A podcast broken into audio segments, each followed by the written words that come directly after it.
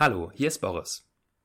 Bei Verstehen, Fühlen, Glücklichsein vermitteln wir Wissen rund um Achtsamkeit und psychische Gesundheit. Vielleicht möchtest du dieses Wissen auch an deinen Arbeitsplatz bringen. Meditation hilft nachweislich dabei, Stress loszulassen und gesünder zu leben. Achtsamkeitsübungen können uns auch helfen, kreativer zu denken, besser zu führen und Konflikte zu lösen. Für Firmen und Organisationen bieten wir stark vergünstigte Sammellizenzen für die Meditations-App Balloon an. Bei größeren Organisationen führe ich die App auch gerne in einer Live-Veranstaltung ein. Wenn du Lust hast, deinen Arbeitsort achtsamer zu machen, dann geh auf www.balloonapp.de slash Unternehmen oder klick auf den Link in den Show Notes zu dieser Podcast-Folge.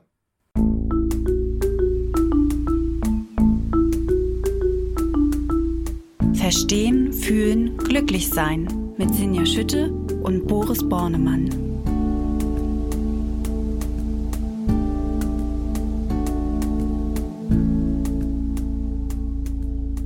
Hallo und herzlich willkommen zu Verstehen, Fühlen, Glücklich-Sein, dem Achtsamkeitspodcast. Natürlich wieder mit Gefühl und mit Verstand, denn beides zusammen führt uns prächtig durchs Leben. Ja, und natürlich auch wie immer mit Dr. Boris Bornemann. Er ist Neurowissenschaftler, Psychologe, außerdem auch noch Achtsamkeitstrainer und ähm, Kopf und Stimme hinter der Achtsamkeits-App Balloon. Er sitzt in Berlin und ist außerdem noch ein wahnsinnig heiterer Mensch. Ich freue mich drauf, dich hier heute zu sprechen. Hallo Boris. Hallo Sinja und ich freue mich drauf, mit dir zu sprechen in Hamburg. Und Sinja Schütte, für die, die sie nicht kennen, ist die Chefredakteurin der Achtsamkeitszeitschrift Flow. Ja, und ähm, wir haben uns in diesen ja doch seltsamen Zeiten, in diesem November, ähm, ein Thema vorgenommen, das wir für sehr, sehr passend halten. Wir haben nämlich gesagt, fühlen, was zu fühlen ist. Es sind ja momentan wieder, ja, glaube ich, Gefühle, die uns hin und her treiben zwischen Verzweiflung und Wut und ähm, Trauer und ja, vielleicht aber auch ähm, schönen Gefühlen wie schönen Momenten, Heiterkeit, Ähnlichkeit. Ja, und da passt es für uns doch sehr gut, einmal zu fragen, fühlen, was zu fühlen ist, wie wichtig ist für uns Verletzlichkeit, verletzlich zu sein und ähm, ja, und uns auch selber zuzugestehen, das zu fühlen, was wir fühlen. Ja, Boris, und äh, ich glaube, wir starten wirklich am besten auch heute wieder mal damit, zu fragen, was bedeutet es denn eigentlich, verletzlich zu sein, Verletzlichkeit zu zeigen, ja überhaupt Verletzlichkeit in unserem Leben. Verletzlichkeit ist so eine grundlegende Tatsache unserer Existenz. Wir sind als Menschen wahnsinnig verletzlich. Wir sind körperlich anfällig für Krankheiten. Das wird uns jetzt sehr deutlich bewusst können natürlich auch durch einen Unfall verletzt werden oder sogar sterben, können verhungern oder verdursten. Wir sind sehr verletzliche Tiere, haben auch weniger Klauen, Fell und Panzer als andere Tiere. Und die beste Strategie im Laufe der Evolution für uns über die vielen Hunderttausende, Millionen Jahre, in denen wir uns entwickelt haben, diese Verletzlichkeit ähm, uns da ein bisschen zu schützen, waren immer unsere Artgenossen wenn wir in der Gruppe waren, dann waren wir sicher und geborgen und konnten viel mehr als alleine. Und deswegen ist klar, dass sich dieses Gefühl von Verletzlichkeit quasi übertragen hat in unsere sozialen Bindungen.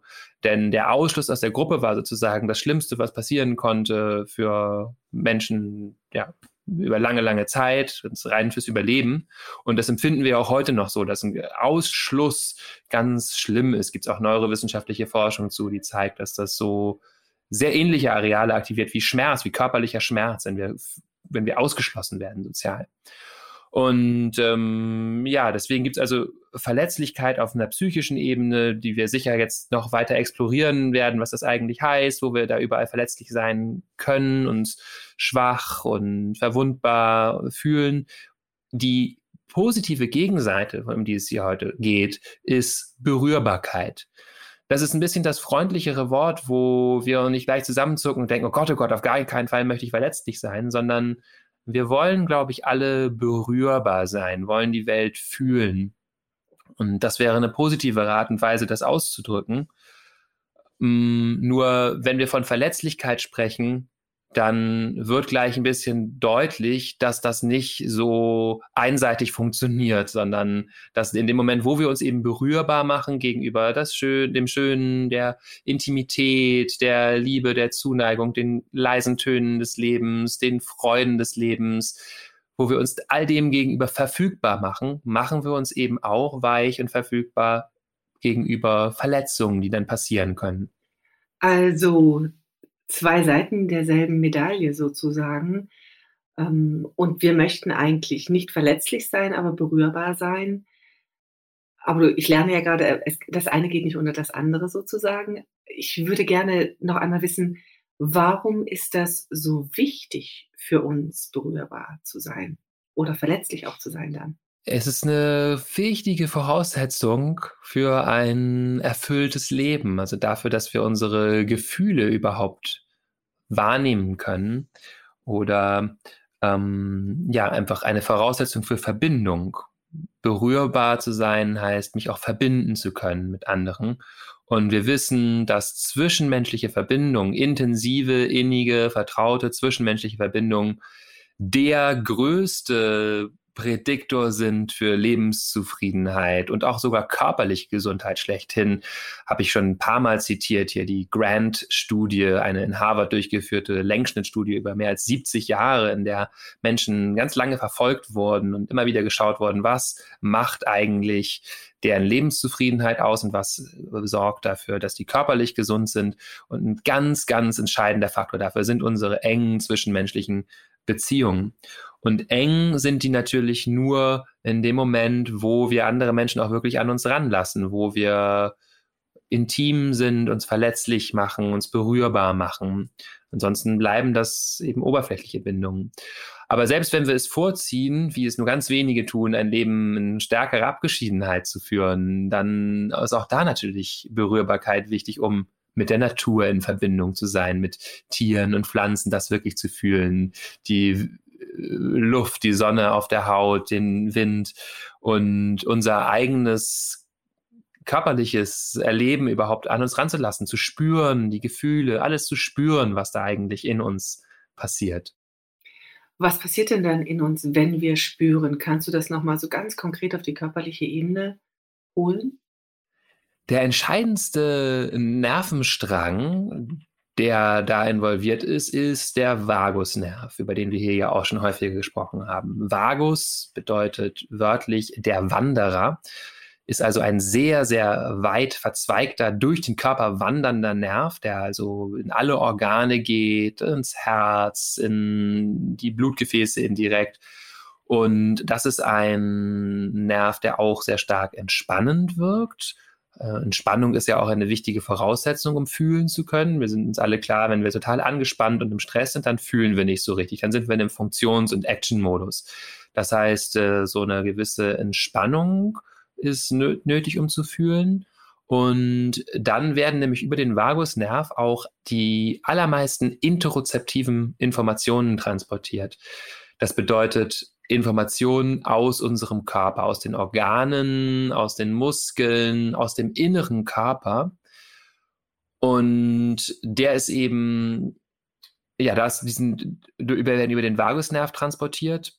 Und gleichzeitig ist der Vagusnerv auch äh, entscheidend für feinfühligen sozialen Kontakt. Also Indirekt werden auch unsere Augenbewegungen, unsere Hals- und Kopfbewegungen, unsere Stimmmodulation und auch Aspekte des Hörens durch den Vagusnerv moduliert, weil, um jetzt mal ganz technisch zu machen, der Vagusnerv einfach viel, viel feiner ist als die anderen, die vor allen Dingen das sympathische Nervensystem. Das sympathische Nervensystem arbeitet mit Noradrenalin. Da äh, brauchen wir schon so zwei, drei Sekunden, bis da überhaupt irgendwelche Anpassungen stattfinden. Angespannt, äh, aufgeregt, äh, weglaufen, Angriff, Wut und so weiter. Und diese ganz feinen Bewegungen, die wir brauchen, die laufen eben im Acetylcholin. Das ist ein Neurotransmitter, in der mit dem innerhalb von Millisekunden, drei, vier Millisekunden Anpassung gemacht werden können an der äh, am Tonus, an der Intensität unserer Anspannung, zum Beispiel in den Muskeln, in, im, den, im Herzen, in, in unserem Kehlkopf, diese ganz feinen Stimmmodulationen oder auch Augenbewegungen, die wir für feinen sozialen Kontakt brauchen, die sind eben darauf angewiesen, dass wir in diesem entspannten, empfänglichen, sensiblen Zustand sind. Das bedeutet, dass wenn ich verletzlich bin, der Vagusnerv arbeitet. Habe ich das richtig interpretiert? Mhm. Ja, das könnten wir so sagen. Also, hm? Ja, okay, gut. Also, das heißt, im Endeffekt wird es ein Stück weit darum gehen, diesen Vagusnerv ein bisschen zu trainieren. Aber darauf kommen wir gleich später, glaube ich, nochmal, weil was ich mich gerade frage, das sind ja ganz viele auch positive Dinge, die du sagst, die Verletzlichkeit mit sich bringt. Ähm, also eigentlich müssten wir alle sagen, yippie yay, lasst mich verletzlich sein, aber äh, wir tun es ja irgendwie alle nicht äh, oder sagen immer eher nein, ich möchte nicht verletzlich sein. Ähm, ich erinnere mich, also äh, äh gerade so die Momente, wo man wo man Schwäche zeigt, wo man ja verletzlich ist, da versucht man ja meistens drum herumzukommen oder entschuldigt sich sogar dafür. Ähm, ich glaube, wir hatten schon einmal darüber gesprochen, dass ähm, äh, es ja mir auch manchmal peinlich ist, sozusagen verletzlich zu sein, weil man sich für zu erwachsen hält. Ähm, ich äh, muss da gerade dran denken, ähm, als äh, wir hatten kleine Mäuse und äh, wir waren beim Tierarzt und ich habe diese kleine Maus ähm, zum Tierarzt gebracht, weil sie sehr, sehr krank war und gelitten hat. Und ähm, ich wusste eigentlich, dass ich sie zum Einschläfern jetzt bringe und sie von ihrem Leid erlöse, also alles quasi richtig macht. Und trotzdem saß ich in diesem ja, Raum mit der Tierärztin und, und weinte wirklich wie ein Schlosshund über diese kleine weiße Maus, also ähm, eine kleine weiße Labormaus, die wir aber irgendwann mal gerettet hatten und die wir gepflegt hatten und die ich tagelang eingecremt hatte, weil sie irgendwie ihre Haare verlor. Und ähm, dann entschuldigte ich mich in dem Moment für meine Verletzlichkeit bei der Tierärztin und sagte, oh, es tut mir leid, dass ich jetzt hier so rumschluchze und fast albern. Und ich fand das sehr nett, dass die Tierärztin mich dann anguckt und sagte, wenn man in so einem Moment nicht weinen kann, wann denn dann? Mhm. Also, ähm, und trotzdem finde ich, ist das so ein guter Moment, der auch so beschreibt, wie hin und her gerissen wir da sind. Was hält uns eigentlich davon ab, Verletzlichkeit mehr zu begrüßen, zuzulassen und sich nicht dafür zu entschuldigen? Also was, warum machen wir sowas, mhm. was ich da so gemacht habe? Ja, die wichtigsten Gefühle, die uns davon abhalten, sind Scham und Angst. Also auch zu Scham könnte man nochmal eigene Folge machen. Wir haben, glaube ich, schon mal eine zur Schuld gemacht. Hm, letztendlich können wir sagen, ist auch Scham eine Form von Angst, nämlich Angst mit etwas gesehen zu werden, was uns unattraktiv macht für andere. Und äh, also die Angst, dass uns jemand auslachen könnte, wenn wir zum Beispiel weinen und uns für schwach halten, ähm, vielleicht auch ablehnen als unmännlich oder unsexy oder was auch immer. Ähm, Angst, dass wir sehr als bedürftig gesehen werden, wenn wir zum Beispiel äh, das Bedürfnis nach Nähe äh, zeigen also wenn wir zum Beispiel jemandem anderen sagen, dass wir sie sehr lieben und ihre Nähe suchen oder sie ganz doll vermissen oder äh, gerne noch mehr bei ihnen sein wollen würden, das macht uns verletzlich, weil wir ja zurückgewiesen werden könnten. Oh ja, diesen Moment, glaube ich, die erinnern wir alle. So in Teenagerzeiten, wenn man etwas verzweifelt fragt, willst du mit mir gehen? Ich bin verliebt in dich und dann zurückgewiesen wird. Das sind so Momente wahrscheinlich, oder? Total. Da machen wir ganz doll auf, zeigen unser, unser Bedürfnis und das macht uns ja in dem Moment auch sehr, sehr, sehr lebendig. Wir erinnern uns ja auch an das Herzflattern, was damit einhergeht, oder die Schmetterlinge im Bauch oder diese Aufregung. Also das ist ja etwas, was uns sehr, sehr lebendig macht und das Leben eben erfüllt macht. Und gleichzeitig sind das auch immer Momente, in denen wir riskieren, dann eine ganz schlimme, unangenehme Emotionen zu erfahren. Und das wollen wir eben nicht. Und das ist so ein bisschen das Kernproblem sozusagen. Wir äh, wollen eigentlich alle diese angenehmen äh, Gefühle oder die Aufregung des Lebens, vielleicht sogar auch das Abenteuer, aber wollen alle nicht diese äh, düsteren, verunsichernden Gefühle ähm, Angst, Scham, Trauer, Gefühle von Minderwertigkeit. Aber das Problem ist, wie wir es eben schon zu Anfang gesagt haben, wir bekommen das Ganze nur im Paket. Wenn wir wieder an den Vagusnerv zurückdenken, ja, der macht uns feinfühlig gegenüber dem, was ist. Und zwar gegenüber allem, was ist. Ist das Organ leider ein bisschen gestaucht oder ist es gut durchblutet und äh, expandiert? wie zirkuliert das Blut im Körper, wie fühlt sich das eigentlich alles gerade an? Und entweder wir sind da wirklich feinfühlig und mit der Welt und uns in Kontakt oder wir sind es nicht. Und leider, was wir sehr häufig machen, alle auf die eine oder andere Art, ist, um dieses Schlimme nicht zu fühlen, etwas anderes zu tun, nämlich uns zu betäuben, zum Beispiel durch Alkohol, Drogen, Essen, Sex, Pornografie, Ablenkung mit Fernsehen, exzessiven Sport, alles mögliche Dinge, die wir machen, um uns äh, quasi von dem Unangenehmen abzulenken. Oder aber auch ganz einfach inneres Wegschauen, Ablehnen dieser Aspekte von uns, ankämpfen gegen unsere Gefühle ähm, manchmal sogar gegen unsere größten Sehnsüchte und das, was wir wollen, nicht nur gegen das Unangenehme, sondern auch gar nicht zulassen zu wollen, dass wir hier ein Begehren haben, eigentlich weniger zu arbeiten oder eigentlich mit diesem anderen Partner vielleicht zu sein oder Dinge, die wir uns ganz sehnlichst wünschen. Aber auch da müssten wir stark uns zeigen und uns damit verletzlich machen und sagen, hey, ich möchte das, ich will gerne was anderes arbeiten oder weniger arbeiten oder ja, habe ich hier eine Liebe und Sehnsucht und uns damit aufzumachen, ja, das riskiert immer wieder, dass wir auch Schmerz erfahren. Du hast gerade eben gesagt, dass es sozusagen das Ganze nur im Paket gibt, also das eine und das andere. Beziehungsweise, also entweder fühlt man oder man fühlt nicht. Und das scheint mir ja irgendwie echt eine Pattsituation zu sein. Gibt es denn Strategien und Wege, wie ich lernen kann, beides zu leben, zu nutzen, auszuhalten, zu fühlen, um wirklich sozusagen das volle Paket ja anzunehmen, aber eben auch ähm, zu nutzen beziehungsweise zu haben. Weil am Ende ist ja das, wenn ich dich richtig verstehe, äh, das Erstrebenswerte, nämlich ähm, zu fühlen und das, das Positive wie das Negative zu fühlen. Ähm, wie, wie komme ich denn dazu, es für mich lebbar zu machen, mhm. so dass ich nicht diejenige bin, die es dann blockiert und ausblendet? Ja, die Antwort lautet aus meiner Sicht hier Achtsamkeit.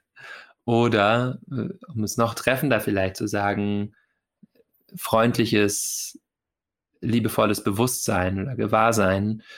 Achtsamkeit wird ja von John Kabat-Zinn, dem Begründer dieser westlichen Form von Achtsamkeitskultivierung oder Training, wie wir das hier betreiben, auch bezeichnet als in einem Wort Relationality oder Bezogenheit.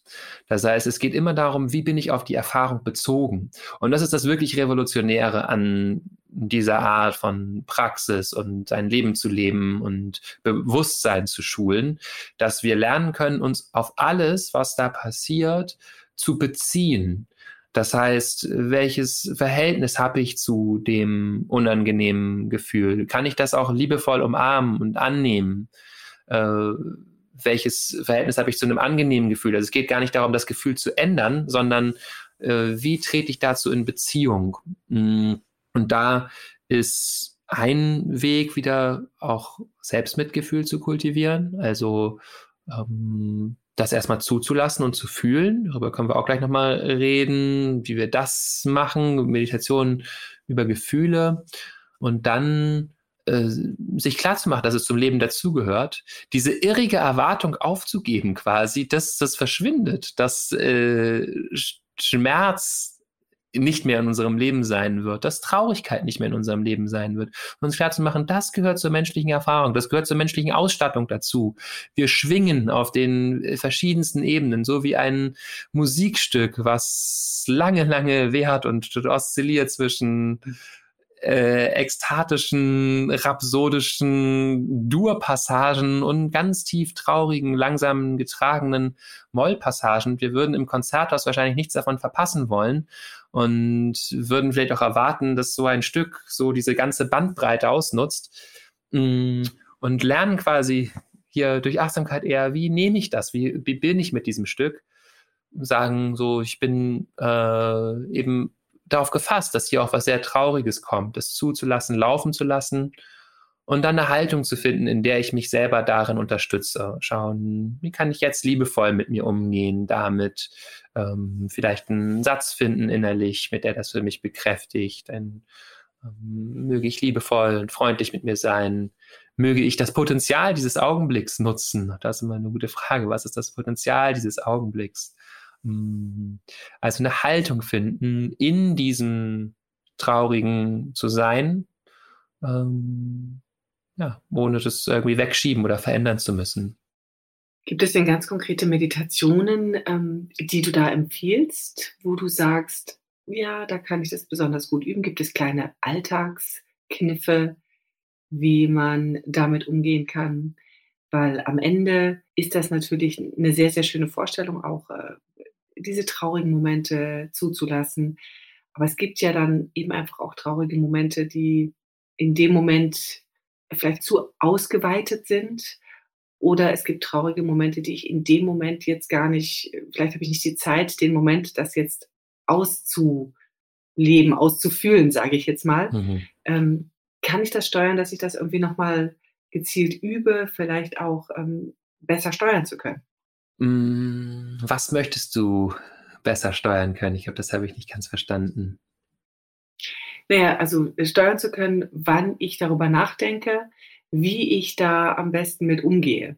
Also kann ich trainieren durch eine Meditation, dass es mich nicht so überfällt, die Traurigkeit. Mhm. Ähm, weil das ist ja auch manchmal das, ähm, dass wir ja in unserem Leben stehen, so wie wir in unserem Leben stehen. Und äh, wenn mich die Traurigkeit überfällt, weil während ich mein Kind aus der Kita abhole, dann ist es vielleicht nicht der Augenblick, da jetzt hineinzufühlen. Und trotzdem scheint es mir ja wichtig zu sein, äh, dass wir uns damit auseinandersetzen. Ja. Und dann nehme ich mir wahrscheinlich dieses Gefühl und werde mich später nochmal damit beschäftigen. Und äh, da frage ich mich, ob du Möglichkeiten und Methoden hast, wie ich das vielleicht kultivieren kann. Ja. Äh, ja, danke. Das macht es nochmal klarer. Also Genau, ich glaube, das wird auch immer so sein. Auch damit müssen wir wahrscheinlich leben, dass wir in Situationen sind, wo ein Gefühl kommt, was in dem Moment nicht wirklich vollen Raum bekommt, weil wir eben was anderes gerade äh, zu erledigen haben und mh, mm, uns dafür nicht verurteilen, dass wir da vielleicht in dem Moment verdrängen. Aber äh, deswegen ist es eben so gut und wertvoll, sich jeden Tag Zeit zu nehmen für Praxis, für eine Meditationspraxis und zum Beispiel eben eine, die auch unsere Gefühle stark mit einbezieht. Also ähm, unsere Gefühle wahrnehmen und erkunden. Mm, und da gibt es mehrere Wege. Eine gute Idee ist immer, das im Körper zu machen, also zu erkunden, den Körper zu spüren, eine Art Bodyscan zu machen, zu fühlen. Und dadurch kommen wir nachweislich mit unseren Gefühlen in Kontakt je stärker wir unsere, unseren Körper wahrnehmen, so intensiver fühlen wir auch. Das konnte ich zum Beispiel auch in meiner Doktorarbeit zeigen, dass das ein sehr entscheidender Effekt ist, eine entscheidende Route. Und dann kann ich auch eine Meditation machen, die mich von den Gedanken zu meinen Gefühlen führt. Eine sehr simple, hilfreiche Meditation. Setz dich hin und spürst deinen Atem. Und wenn du deinen Atem spürst, kommen über kurz oder lang Gedanken oder du nimmst Regung in dir wahr. Und dann ist jetzt einfach deine Aufgabe, das Gefühl zu benennen, was mit diesem Gedanken kommt. Und äh, ja, denn jeder Gedanke kommt mit einer emotionalen Qualität und das werden wir da sehen. Also ja, wir sehen, ah, das Gedanke an dieses Arbeitstreffen morgen, Anspannung, äh, Angst, dann, gehen wir wieder zum Atem zurück. Äh, Gedanke an die Zusammenkunft gestern mit meiner Familie, Wärme, Freundlichkeit, Liebe, was auch immer. Ja, so zu immer wieder ähm, zum Atem zurückzukommen und lernen quasi so von unseren Gedanken, die uns ja häufig quasi wie gefangen nehmen und äh, eben uns davon abhalten zu fühlen, in die Gefühlsebene hineinzufallen und da äh, uns mehr zu Hause zu fühlen. Das ist so, was Meditation angeht. Ich glaube, ganz wichtig ist natürlich zu sagen, dass die ganz entscheidende Prüfung für meine Verletzlichkeit oder äh, auch der befreiende Effekt von Verletzlichkeit zeigen im Alltag geschieht, dass ich mich wirklich anderen Menschen verletzlich zeige. Aber das ist ja eigentlich ähm, dann wirklich ähm, das, was wir aus dieser Sendung hier oder aus, dieser, aus diesem Podcast auch mit rausnehmen können, wirklich am Ende zu sagen, es ist das Gesamtpaket und es ist okay, am Ende ist alles okay. Also ich kann auch mal einen Moment verdrängen. Deswegen bin ich jetzt nicht gleich ähm, unverletzlich oder traumatisiert, sondern das ist eben auch einfach äh, ein, ein Moment des Akzeptierens, dass sich verletzlich zeigen, indem man akzeptiert, ja, ich kann jetzt vielleicht einfach nicht mich in das Gefühl hineinfallen lassen. Und ansonsten kann ich, wie du so schön sagst, eben das trainieren oder erstmal mir bewusst machen, dass es wirklich nur das Gesamtpaket gibt, dass es die positiven und die, die, sage ich mal, auch negative Verletzbarkeit gibt und beides eben einfach zum Leben gehört. Und ich das sehr gut üben kann, indem ich mir meine Gedanken darüber klar mache und die Gefühle, die mit Gedanken kommen und eben dann auch mein Selbstmitgefühl kultiviere, immer wissend, verletzlich zu sein und sich verletzlich zu zeigen, ist Teil meines Menschseins.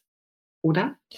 Ja, also das war schon eine sehr schöne Zusammenfassung. Ähm, ich hänge gerade noch an so konkreten Übungshinweisen, bei denen ich doch noch eine, eine Sache eingehen wollen würde, nämlich die eben das Konkrete im Alltag, das Machen.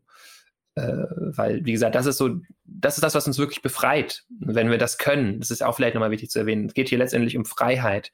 Je mehr ich wirklich mich so zeigen kann mit allem, was da ist, äh, umso freier fühle ich mich. Ja, ich muss nichts mehr zurückhalten, ich muss mich nicht verstecken. Ich nehme mich selber an, auch mit der Trauer, der Unfähigkeit, meiner totalen Unachtsamkeit in dem Moment das Gefühl krass weggedrückt zu haben oder was auch immer. Ich kann das zeigen und irgendwie ja, was heißt zugeben, klingt schon, ne, da muss ich über was drüber springen, aber äh, immer mehr das mühelos zu können. Aber das braucht natürlich Übung und wir können uns manchmal wirklich vor Begegnungen, die wir haben, vornehmen, treffende Freundinnen und uns vornehmen, was könnte ich vielleicht zeigen, also darüber nachdenken, gibt es vielleicht was, was mir wohltun würde, das mal zu zeigen und mitzuteilen. Vielleicht passt es dann nicht in dem Abend, aber so als Übung zu schauen, was, wie kann ich stückweise mich mehr zeigen, das wirklich als Befreiungsaufgabe für sich selber zu nehmen. Wir machen uns selbst ein Geschenk und dann berührbar sein zu können, uns verletzlich zu zeigen. Wir machen der anderen Person ein Riesengeschenk, weil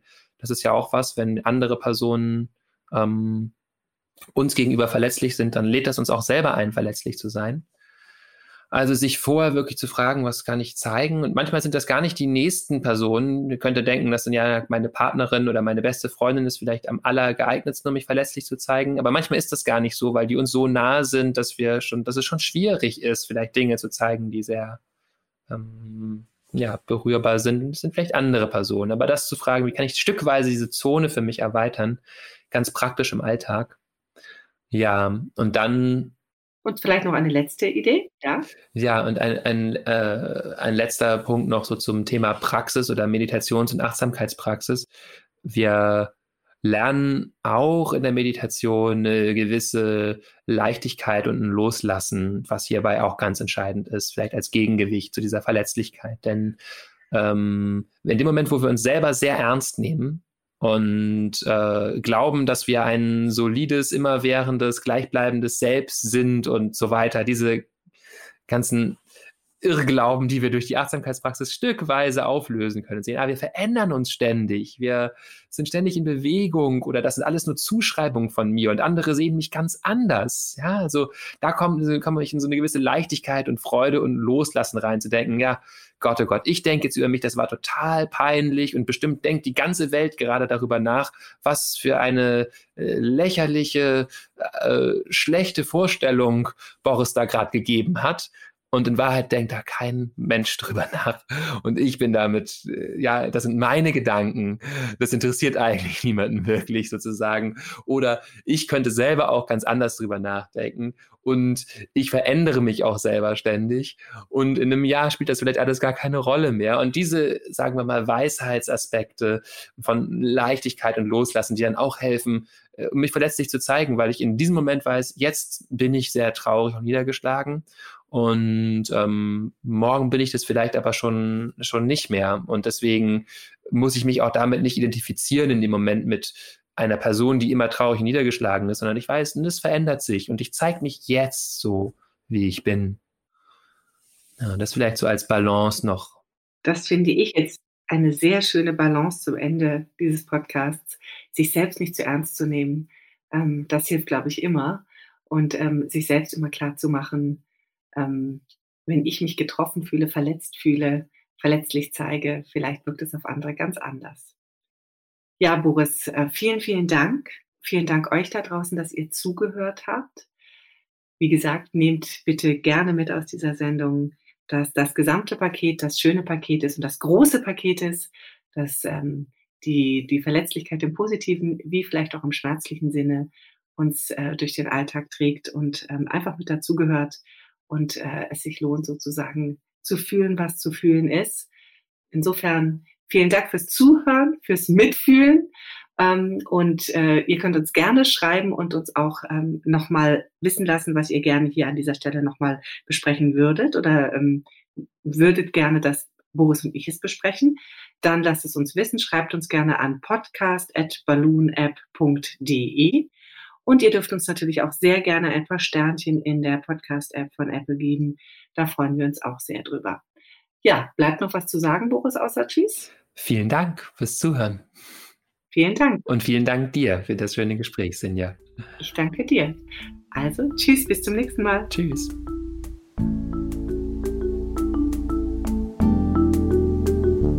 Das war Verstehen, Fühlen, Glücklich Sein, der Achtsamkeitspodcast.